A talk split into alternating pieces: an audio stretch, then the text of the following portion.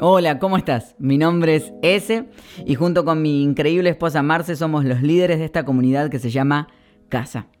Estamos emocionados de compartir contigo nuestro podcast semanal donde traemos las mejores enseñanzas de casa directamente a tus oídos. Ahora quiero contarte algo, que a partir de ahora tienes la oportunidad de apoyarnos en esta emocionante travesía. ¿Cómo? Es muy fácil y súper genial.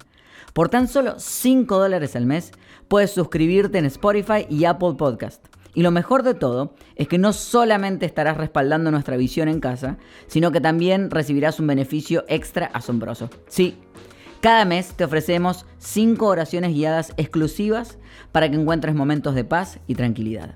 Así que prepárate para sumergirte en conversaciones relajadas, aprendizaje inspirador y un ambiente que te hará sentir como en casa. Gracias por unirte a nuestra familia casa a través de este podcast. Comencemos este viaje juntos. Bueno, mi nombre es Ese y junto con mi preciosa esposa Marce lideramos esta comunidad increíble que se llama Casa. Si es tu primera vez con nosotros, esperamos que te sientas súper, súper cómodo, que puedas eh, sentirte que este es un lugar donde perteneces, aunque no creas lo mismo que nosotros. No necesitas ni siquiera creer para pertenecer, pero sí puedes disfrutar de absolutamente todo lo que vivimos juntos. Y quiero contarte algo muy bonito, y es que eh, hace un par de semanas atrás contamos algunos sueños de casa. Eh, algunos sueños que tenemos para los próximos meses. Uno de ellos es que nuestra banda ya está entrando a estudio, entonces va a poder sacar su, eh, no sé si su primer disco oficial, creo que sería como el primer disco oficial en diciembre de este año, Casa Sounds. Este, o sea, yo me disfruto las canciones, eh, vamos pasando por todos los, ritmos, ahí eh, me encanta. Eh, y, además tenemos ganas de hacer nuestro próximo pop-up en el mes de noviembre y hemos anunciado que vamos a ir a Venezuela. Venezuela. Así que si estás por ahí y estás viendo este video y dices, ay, yo quiero ir porque estoy en Venezuela, bueno, ahí en, en la descripción del video seguramente estamos dejando el link para que puedas inscribirte. Y todo esto se financia gracias a personas que generosamente deciden dar. Y, lo, que hemos puesto a partir de eh, este mes es la oportunidad de tener suscripciones a través de nuestra aplicación, a través de Spotify, a través de Apple Podcasts, a través de YouTube. Personas que van decidiendo un, por una... Por una ¿Cómo ponerlo? Porque no quiero decir que, es poquito, porque no es poquito, es, un, es muchísimo cuando la gente de corazón decide ayudar y apoyar. Y lo más lindo de esto es que, si bien la suscripción te va a dar algunas cositas extras, lo más lindo es que gente que de corazón eh, lo decide dar. Lo instauramos hace un mes, 36 personas ya son parte de la suscripción, pero queremos darte la invitación para que puedas ser parte y de a poco te vamos a ir contando eh, cuántas suscripciones van y qué tan cerca estamos de los sueños de poder cumplirlos. Creo que cuando hacemos la carga más liviana para todos, se nos hace mucho más fácil y podemos llegar a los sueños que Dios tiene para nosotros. Estamos en esta serie que se llama eh, ¿Cómo escuchar a Dios? ¿Cómo escuchar a Dios? Eh, comenzamos la semana pasada hablando un poco de esto.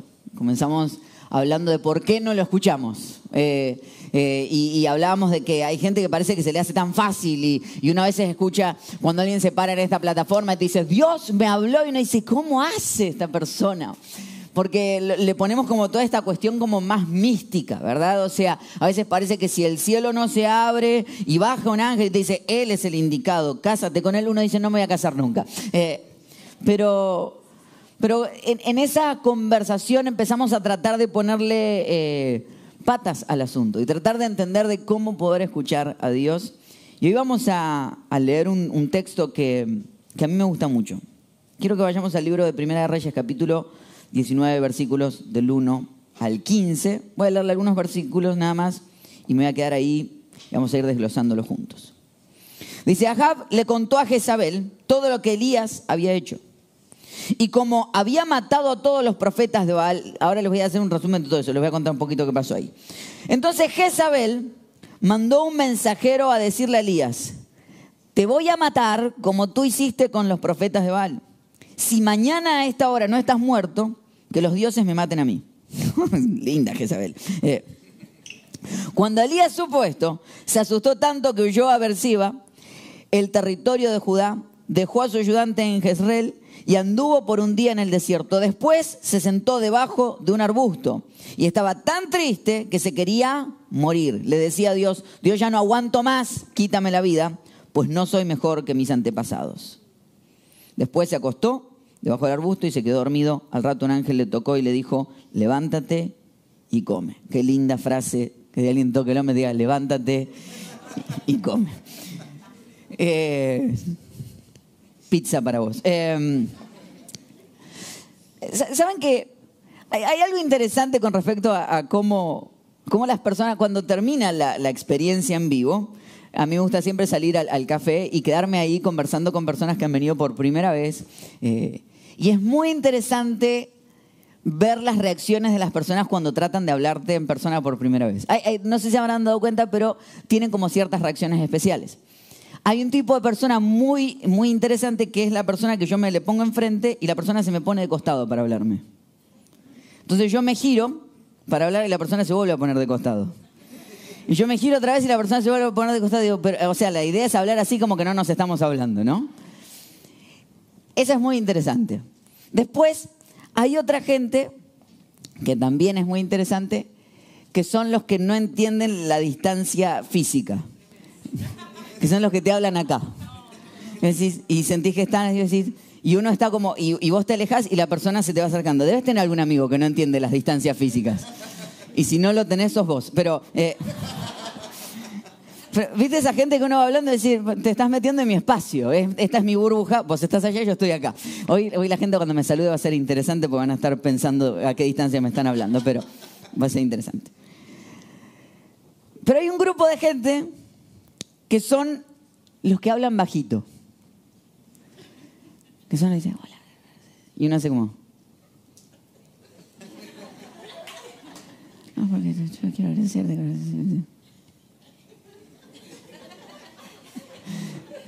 Entonces, y ya la última es que termina así como...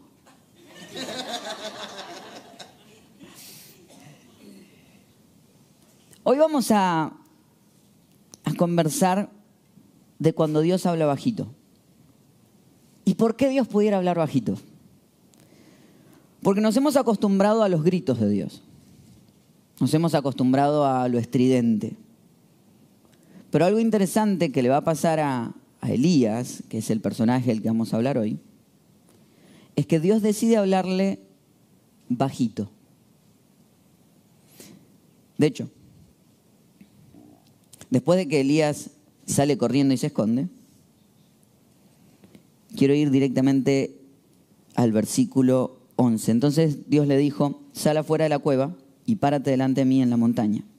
En ese momento Dios pasó por ahí y de inmediato sopló un viento fuerte que estremeció la montaña y las piedras se hicieron pedazos. Pero Dios no estaba en el viento. Después del viento hubo un terremoto, pero Dios tampoco estaba en el terremoto. Después del terremoto hubo un fuego, pero Dios tampoco estaba en el fuego. Después del fuego se oyó el ruido delicado del silencio. Cuando Elías lo escuchó, se tapó su capa, se tapó la cara con su capa, salió y se quedó a la entrada de la cueva. En ese momento Elías escuchó una voz que le preguntó, ¿qué estás haciendo aquí, Elías? ¿Por qué Dios habla bajito? ¿Por qué Dios a veces nos habla bajito? Quiero meterme en, ese, en, ese, en esa idea, porque hay veces que nos acostumbramos a, que Dios nos hable por los momentos estridentes. Y seguramente habrás escuchado a alguien que te dice, eh, tuve una crisis y en el medio de la crisis escuché la voz de Dios. Pero me pregunto por qué necesitamos a veces las crisis para escuchar la voz de Dios. Y, y no será que Dios quiere hablarnos bajito en los momentos de nuestra vida. ¿Sabes qué? Lo interesante de lo que pasa con, Elías. Elías es un profeta, profeta del pueblo de Israel. Eh, en, la antigüedad Dios utilizaba a los profetas para anunciarle al pueblo de Israel cosas que iban pasando. Y en ese momento estaban los reyes del pueblo de Israel, que eran Jezabel, que era la esposa, y Ahab. Y no les estaba yendo muy bien, estos reyes estaban muy con los, este, con los profetas de Baal, otro, otro dios. Y ¿sabes qué es lo interesante? Que, fíjense lo que dice, Ahab le contó a Jezabel todo lo que Elías había hecho y cómo había matado a todos los profetas de Baal. Te voy a contar un poquito qué había pasado. Elías era, era este profeta de parte de Dios, y se, y se pone en un momento donde había sequía y dice, Dios va a hacer llover. Pero traigan a todos los profetas de Baal, que los voy a desafiar. Vamos allá acá, un uno a uno, pero tráiganlos a todos. Dice que vinieron todos los profetas de Baal. Dice, vamos a hacer algo, los desafía Elías. Vamos a hacer un altar para, los de, para el dios Baal y un altar para mi Dios. Cada uno de nosotros va a agarrar un animal, lo va a cortar en pedacitos, lo va a poner ahí arriba, lo ponemos arriba cada uno y vamos a pedir que descienda fuego del cielo y que consuma el animal. Nadie puede prender fuego, van a orar solamente y si los profetas de Baal es cierto que Baal es cierto, va a caer el fuego y lo va a prender fuego. Y lo mismo voy a hacer yo. Así estaba Elías. De la manera más interesante, es divertísimo, porque eso está en el capítulo 18. Dice que empieza el día y Elías le dice, empiecen ustedes. Van ustedes primero. Elías ya estaba medio argentino, ¿no? Estaba como la cuestión como... Arranquen ustedes, arranquen ustedes. Entonces dice que los profetas Baal empiezan, desciende fuego, desciende, de fuego. No sé cómo era la lanza, pero... Pero bueno. Eh, ok. eh. Entonces dice que empiezan a, empiezan a gritar y Elías eh, es muy interesante porque empieza a pasarles por al lado y dice, me parece que el Dios de ustedes no los está escuchando. En un momento hasta le dice, me parece que el Dios de ustedes está como que dormido. Sube un punto más y le dice, ¿no será que el Dios de ustedes se fue al baño? Literal, ¿eh? Está en la Biblia. se llevó el celular y está en Instagram. Eh, Bueno, dice que pasaron horas, horas, horas frustrados, no pasa nada. Entonces Elías, que está así como pecho ancho, dice, bueno, me toca a mí. Dice, pero antes, dice, necesito que mojen el altar. O sea, ni siquiera es como decir, voy a prender el asado y ah, mójenme el carbón. Entonces dice que se lo moja una vez, dice, mójenlo otra vez. Segunda vez. Mm, mójenlo otra vez. Tercera vez. Mójenlo una cuarta vez. Lo mojan cuatro veces. Dice que le dice, Dios, escúchame. Que descienda fuego. Dice que descendió fuego. Prendió fuego todo. Entonces se llevaron a, a los, a los profetas de Baal, los mataron a todos. Muy lindo, muy bíblico. Pero eh, eh, Antiguo Testamento. Después nos metemos, otro día nos metemos ahí. Pero de ahí, o sea, el tipo acaba de decir que descienda fuego del cielo, está en lo más alto de lo más alto de lo más alto, automáticamente viene esta historia. Dice Ahab, el esposo de Jezabel, uno de los viene al otro y se le cuenta, le cuenta a Jezabel todo lo que Elías había hecho y cómo habían matado todos los profetas de Baal. Entonces Jezabel mandó un mensajero a decirle a Elías, te voy a matar como tú hiciste con los profetas de Baal. Si mañana a esta hora no estás muerto, que los dioses me maten a mí. ¿Y cuál es la reacción de Elías? Salir corriendo. El mismo Elías que hace cinco minutos está prendiendo fuego y le cantaba a los demás, a ver, el Dios de ustedes está en el baño, sintió que su Dios estaba en el baño. Y aunque uno puede juzgar a Elías, creo que nos puede pasar a todos. Que hay días que tenemos la fe acá arriba, todo va a ir bien, y a los cinco minutos tenemos la fe ahí abajo. Ay, ayúdame Dios. O sea, no sé por qué, pero pasamos de un extremo al otro. Ahora, te voy a hacer una pregunta. ¿Por qué Jezabel le manda una carta a Elías para decirle, le, le anuncia que lo va a matar y no lo mata directamente? ¿Por qué le da la oportunidad de huir? Pregunto si misma Jezabel no tenía miedo de que si Elías con una oración prendió fuego todo eso, con otra oración podía mandar a matar a todos los que lo vinieran a buscar. Me pregunto si Jezabel no empieza a gritar para tratar de amedrentar. Porque Elías lo que perdió no fue la identidad, perdió su seguridad de la identidad. Y lo primero que quiero hablarte es que Dios habla bajito porque el enemigo grita mentiras. Y me encanta esta frase. El enemigo no puede quitarte tu identidad de hijo de Dios, pero puede hacerte dudar de ella.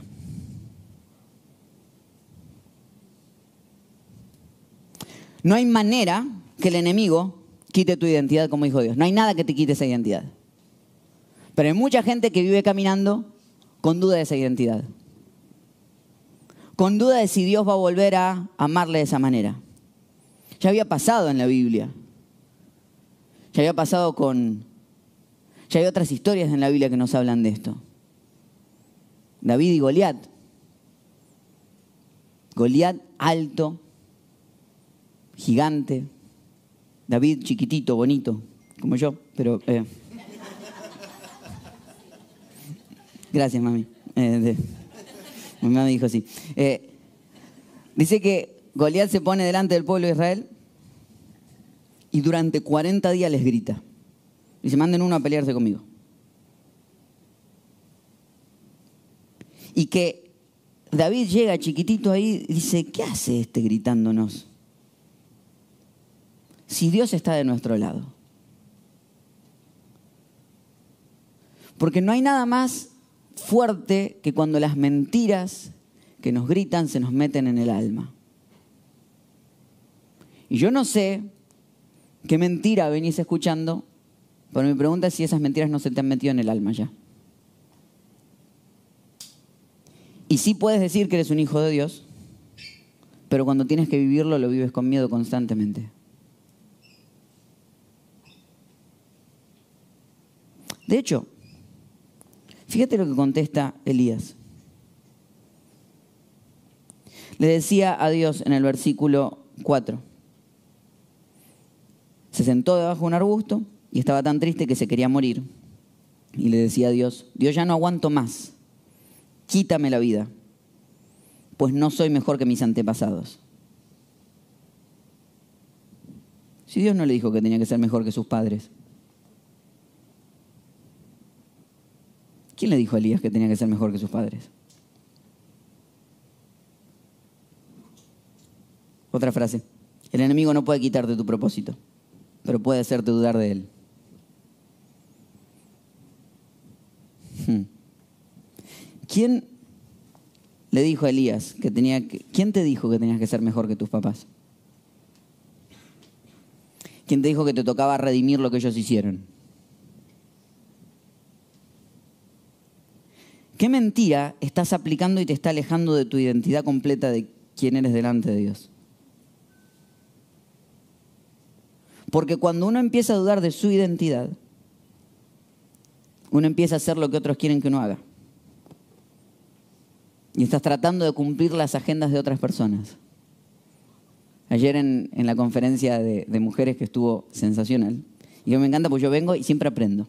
Eh, y, en, y en la de ayer hablaban eh, hablaban de un versículo en el que habla de la mujer ejemplar, que está en el libro de Proverbios.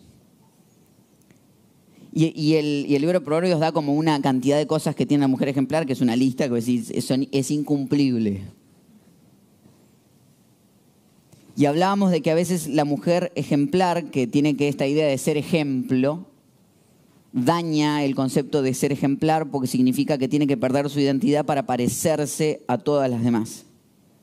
Y la teóloga que vino el día de ayer nos hablaba de que, que, todos, que todas sean iguales y que todas cumplan la misma lista va en contra de la misma idea de Dios, porque Dios no es un productor en masa, Dios es un artista y Dios crea personas únicas.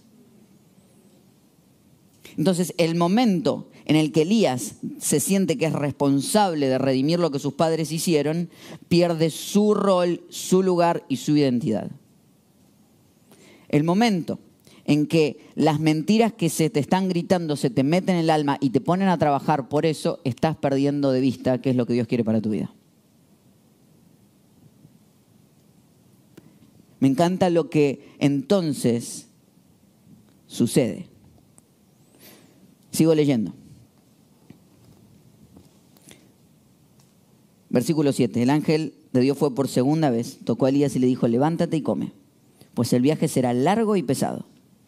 Entonces Elías se levantó, comió y bebió. Esa comida le dio fuerzas para viajar durante 40 días y 40 noches, hasta que llegó al monte Oreb, que es el monte de Dios. Allí encontró una cueva y se quedó a pasar la noche, pero Dios le habló de nuevo y le preguntó, ¿qué estás haciendo acá, Elías? Él le contestó, yo me he preocupado mucho por obedecerte, pues tú eres el Dios Todopoderoso. El pueblo de Israel ha abandonado el pacto que tiene contigo, ha destruido tus altares, ha matado a tus profetas, solo yo estoy vivo, pero me están buscando para matarme. Entonces Dios le dijo, sal afuera de la cueva y párate delante de mí en la montaña. En ese momento Dios pasó por ahí y de inmediato sopló un viento fuerte que estremeció la montaña. Y las piedras se hicieron pedazos, pero Dios no estaba en el viento. Después del viento hubo un terremoto, pero Dios tampoco estaba en el terremoto. Después del terremoto hubo un fuego, pero Dios tampoco estaba en el fuego. Después del fuego se oyó el ruido delicado del silencio. Cuando Elías lo escuchó, se tapó la cara con su capa, salió y se quedó a la entrada de la cueva. En ese momento Elías escuchó una voz que le preguntó, ¿qué estás haciendo aquí, Elías? ¿No les parece raro que siempre buscamos a Dios en el medio de las crisis? Que cuando las personas tenemos alguna crisis, algo que nos ataca, algo que nos pasó difícil, algo que sufrimos, algún momento, algún accidente, alguna situación, algo pasó, ahí encontramos y escuchamos a Dios. Y lo peor de esto es que le asignamos a Dios el decir, bueno, Dios utilizó el terremoto para que yo me acercara a Él, que es lo más triste de, de, entender de que Dios anda sacudiendo la tierra porque quiere, vos fuiste el único, se alejó de Dios y Dios dijo, decidió, voy a hacer un terremoto para que este me escuche. Llámame por teléfono, te lo pido por favor que no es la lógica. Pero hay algo que nos pasa en el medio de nuestras crisis que nos ponemos más sensibles a la voz de Dios. De hecho, hay algo que me, encanta decir y es que cuando estamos rotos, todo nos habla. Sí, yo estaba en una época, estaba, pero el alma rota, rota, y entré a un, lugar, me acuerdo, fue una conferencia. Llegué temprano, me senté y el, y el sonidista tocó el micrófono y dijo, sí, sí. Yo dije, Dios me está diciendo que sí. Pero te pasa, te pasa que cuando estás roto todo te habla. ¿Será que entonces necesitamos rompernos para que Dios nos hable? No. Creo que necesitamos estar un poquito más atentos. Porque dice que Dios no estaba en el terremoto, Dios no estaba en el fuego, Dios no estaba en el huracán, Dios estaba en el murmullo. ¿Y qué pasa si empezamos a buscar a Dios por fuera de los grandes estruendos y lo empezamos a encontrar en las cosas pequeñas? ¿Qué pasa si en vez de esperar a las situaciones difíciles, empezamos a estar atentos a cada detalle? Porque cada vez que Dios quiso hablar, lo hizo a través de cosas pequeñas. Dice que cuando Jesús vino a la tierra, vino en forma de bebé. Esperaban un gran conquistador. Y algunos que esperamos que Dios sea como que se presente. Y por ahí está susurrando hace rato. Por ahí hay pequeñas frases que vienen diciendo. Me encanta esta historia que leí alguna vez Dice que un pueblo sufrió un gran temporal. Día tras día las aguas crecían y sus habitantes debían dejar sus casas de forma rápida para no morir ahogados. Pero el sacerdote del pueblo, seguro de que aún no había llegado la hora de dejar este mundo, se mantenía firme en la iglesia. El alcalde del pueblo le dijo, Padre, debes salir cuanto antes de la iglesia, ya que las aguas van creciendo y pronto todo el pueblo estará bajo el agua. El sacerdote le respondió, estoy en las manos de Dios, porque Él me salvará cuando sea el momento. Cuando el agua entró en la iglesia, apareció una canoa de protección civil y le gritaron, Padre, súbase a la canoa o perecerá ahogado. El sacerdote le respondió, no se preocupen, Dios me salvará si es necesario. El agua seguía subiendo y el sacerdote se refugió en lo más alto del campanario. Entonces apareció un helicóptero que le tiró una soga para que subiera el helicóptero. De nuevo el sacerdote insistió, no se preocupen, estoy en las manos de Dios. Las aguas terminaron de, cubrir la iglesia y el sacerdote murió. Cuando llegó al cielo, el sacerdote le echó en cara esto a Dios y dice enojado, ya que tanto, que yo que tanto he hecho en tu nombre por la gente de este pueblo, y en el momento más difícil de, mi vida me abandonas y no me ayudaste. Y Dios le respondió, te envié tres formas de ayuda y las tres las negaste, diciendo que no necesitabas ayuda. ¿Qué más puedo hacer por ti? Y me pregunto cuántos de nosotros estamos esperando la gran cuestión de Dios y Dios dice, pero ya te mandé tres personas a decirte que no era por ahí. Y después decimos, ves, Dios no me protegió de, la, de la tormenta. No, te mandó tres maneras de salir de la tormenta. Y si no, Dios utilizó la tormenta para enseñarme. No. Provocó tampoco. La tormenta no tenía nada que ver con Dios. Tiene que ver con el mundo roto en el que vivimos. Pero en el susurro, si yo estoy atento, hay pequeñas maneras insistiendo a Dios acercándose a hablar conmigo. Hay pequeñas situaciones. Si yo estoy atento, lo empiezo a ver en todas estas cuestiones, entonces no me tengo por qué ahogar. Se puso de moda hace un tiempo lo que es ASMR, que no sé si lo conocen, pero es ASMR, que básicamente significa respuesta sensorial meridiana autónoma. ¿Qué es? Es un grupo de gente que tiene más seguidores que Kim Kardashian en YouTube. Y lo que hacen es ponerse delante de la cámara y hacer ruidos así. Literal. Millones de dólares ganan. Por ponerse en la cámara se acercan y hacen cositas así.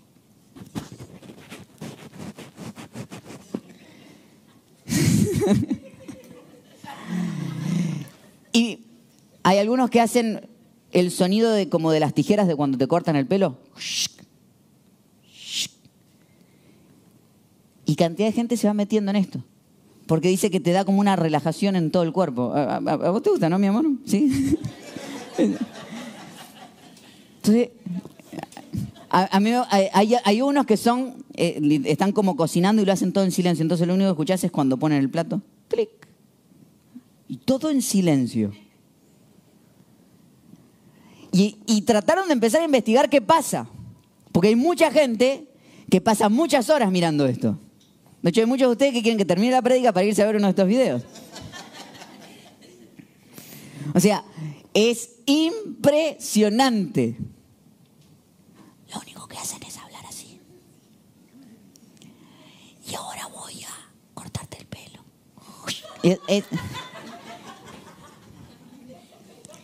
Rosa lo patético, un poquitito, pero bueno. Perdón si hay alguien que le hace eso para vivir, pero bueno, qué duro. Eh, es fuerte. Vergüencita ajena un poquito. Eh, pero empezaron a investigar qué es lo que, qué es lo que genera. Y dice que psicológicamente empezaron a poner como hacer análisis en el cerebro y ver qué es lo que genera cuando esta gente mira estos videos. Y cuando la gente mira estos videos, lo que se activa dentro del cerebro son esas mismas áreas que se activan en tu cerebro cuando sos escuchado activamente por alguien. Dice que cuando escuchás esos susurros, lo que empezás a, a sentir es la cercanía. ¿Por qué? Porque el susurro lo que genera es cercanía. Y, a veces que vas a poner el video y, te terminás metiendo así en, la pantalla, estás así como...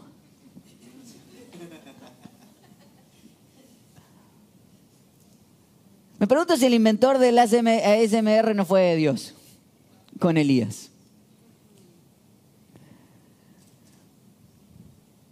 Me pregunto si esta lógica de que cuando algo me habla bajito, lo que genera es intimidad. Y me enseñaron esto alguna vez. ¿Por qué Dios habla bajito? Porque quiere que te acerques.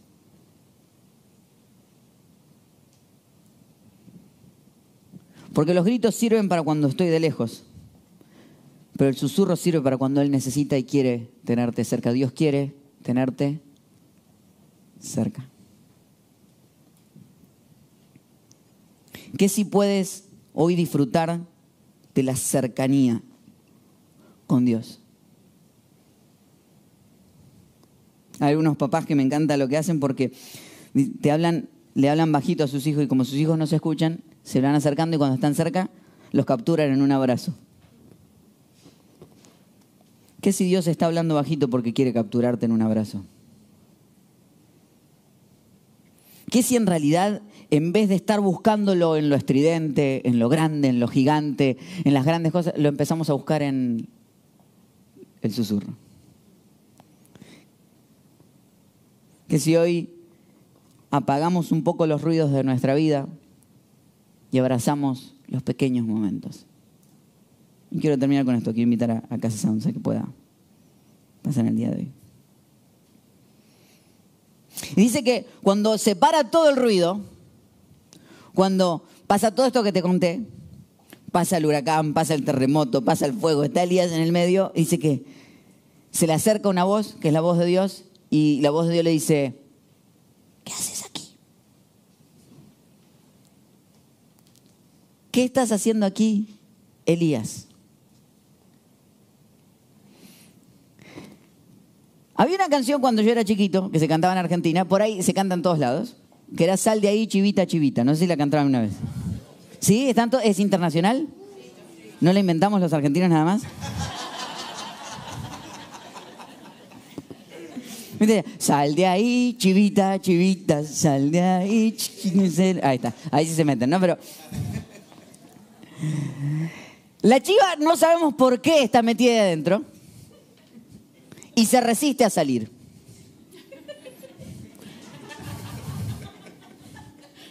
Yo no sé si alguna vez se han puesto a pensar, pero tiene un gran complejo. Yo creo que habría que hacerle un poco de terapia a la chiva. Dice, hay que llamar al lobo para que saque a la chiva. Yo soy un lobo, no menos algo todavía.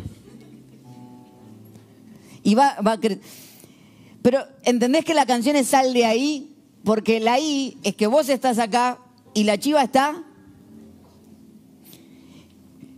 Y Dios no le dice, sal de ahí, Elías, Elías, sal de ahí, de ese lugar. Dice, ¿qué haces? Aquí. ¿No te sorprende? Que el aquí significa que Dios no se puso de afuera de lo que él dijo, ¿qué haces ahí? Él Dios se puso al lado de ella y dice, ¿qué haces aquí? ¿No te parece precioso que puedes huir todo lo que quieras de Dios? Puedes creer que estás súper lejos y cada vez que estás súper lejos Dios dice, ¿qué haces aquí? Porque no hay manera, no importa cuánto creas que vayas en contra de lo que Dios ha hecho, Dios no ha de dejar de estar al lado tuyo. Y tratar de susurrar a tu oído. Me encanta Él, ¿qué haces aquí? Hay gente que cree que no escucha a Dios porque se fue muy lejos. De hecho, alguna vez uno de los escritores de los Salmos dice, ¿a dónde huiré de tu presencia? Dice, porque donde sea que me quiera ocultar, ahí estás. Entonces lo mismo hace Dios con Elías, le dice, ¿qué haces aquí? ¿Qué haces aquí? Ahora, Elías está pidiendo que Dios le quite la vida. Está pidiendo que le resuelva la situación que tiene.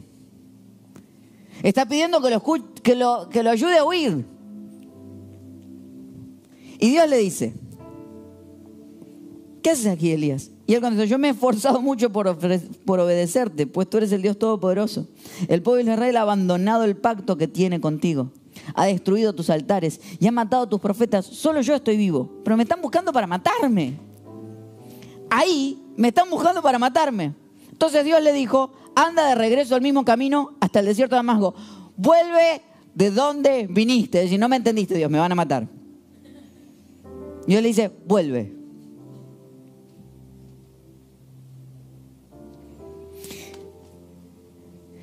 es que muchos de nosotros oramos para que Dios cambie de opinión. Pero Dios no cambia de opinión. De, hecho, hay veces que decimos, bueno, si oramos más, si hacemos más cadena de oración, si juntamos firmas, Dios tal vez Dios dice que sí. ¿Viste cuando empezamos a llamar y no, oremos todos? Como que dice, a ver cuántos eran. Ya llegaron a las 100 firmas, ahora viene el milagro. 99. Se me quedaron cortos por uno, lo siento. Denegado el milagro. Pero, hay veces que sentimos que si agarramos de a varios le torcemos el brazo a Dios y te dice, Dios decime que sí, sí, sí, sí, sí, sí. Y dice, bueno, Dios no cambia. Yo no oro para que Dios cambie. Yo oro para que Dios me cambie. Yo no oro para que Dios cambie su parecer, Él no cambia. Yo oro para que Dios me cambie a mí. no sé si te habrá pasado alguna vez, y a mí me ha pasado, hay veces que decís, intento, intento, intento, fallo, fallo, fallo, intento, fallo, y hay momentos donde dejo de orar para que las cosas se den y le pregunto a Dios, bueno, ¿dónde estoy fallando?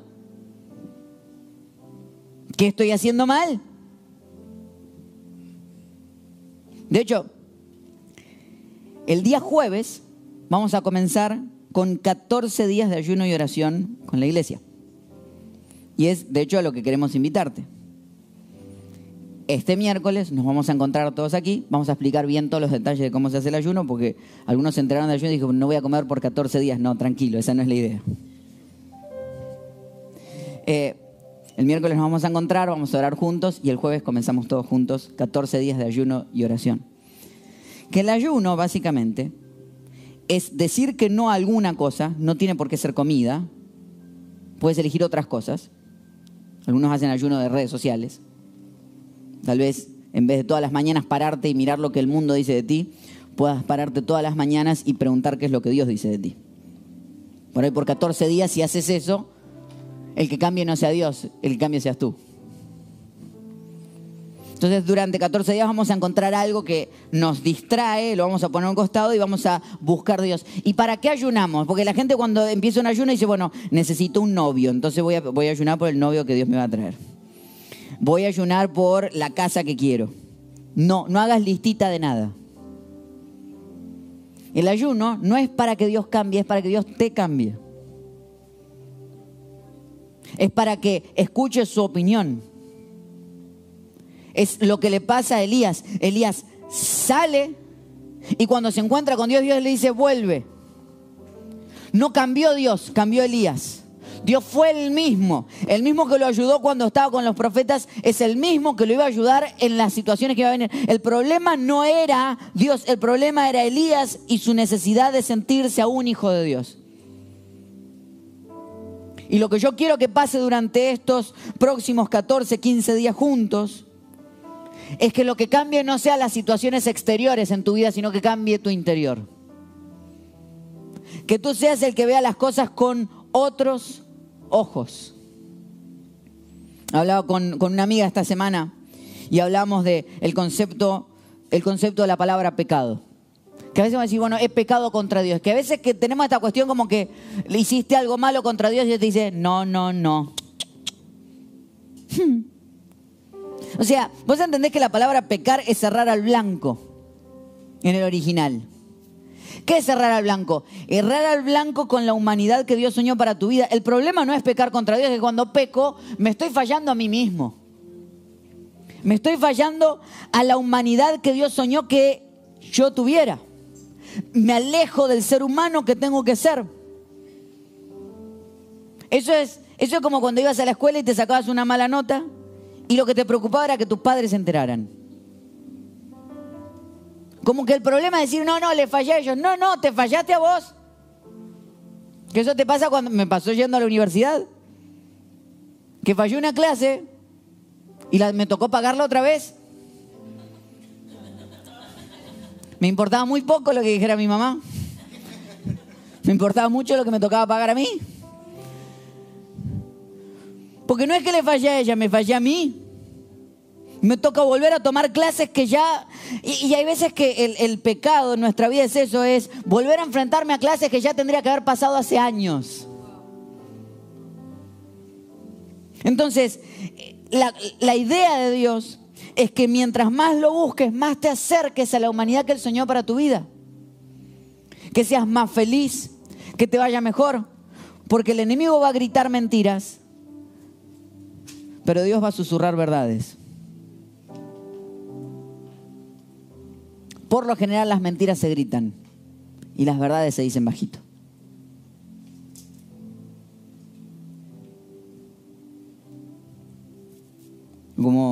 Escuchaba ayer una entrevista que me, encantó, de, un,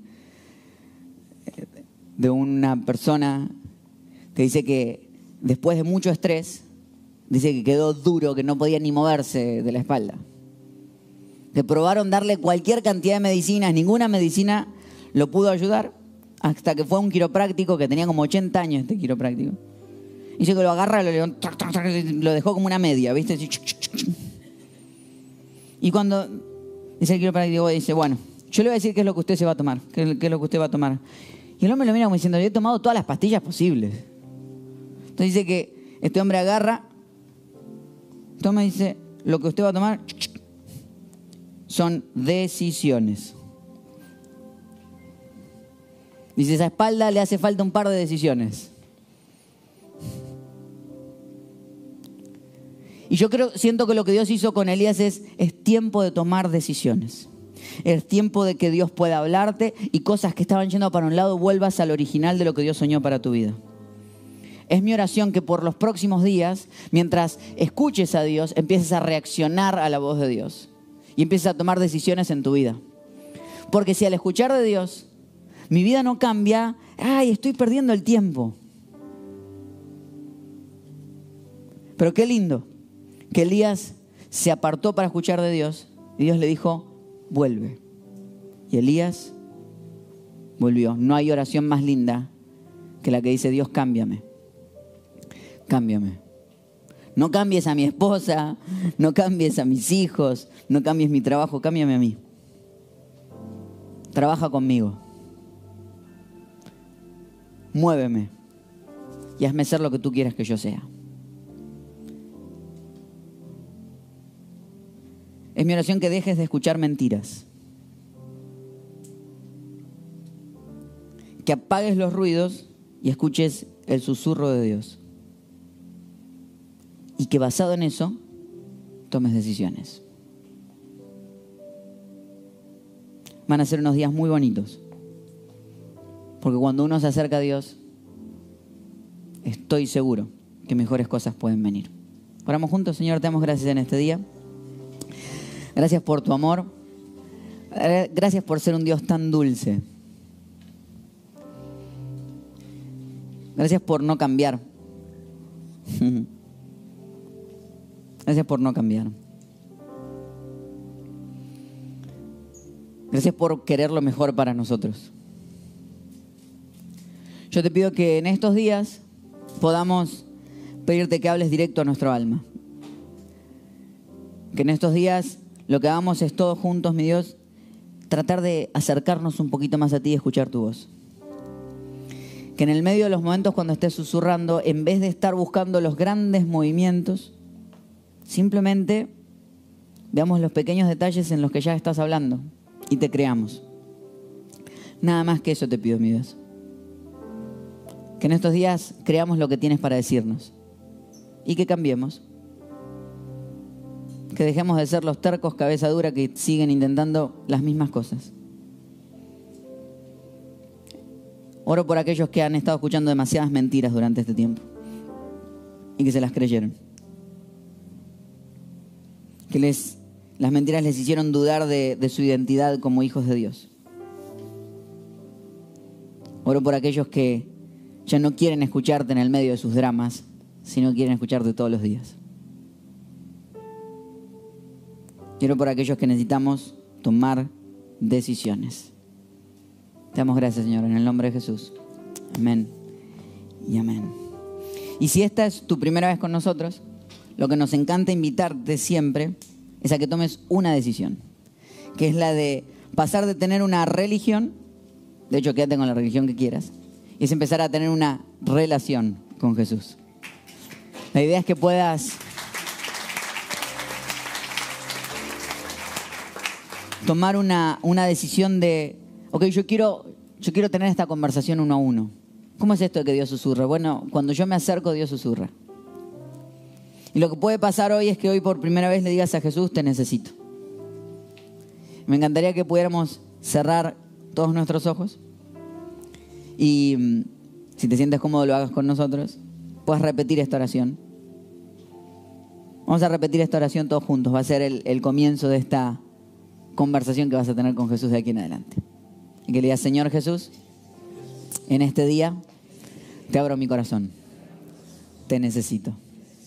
En tu nombre, amén. Y amén. Le damos un fuerte aplauso a las personas que tomaron esa decisión en el día de hoy.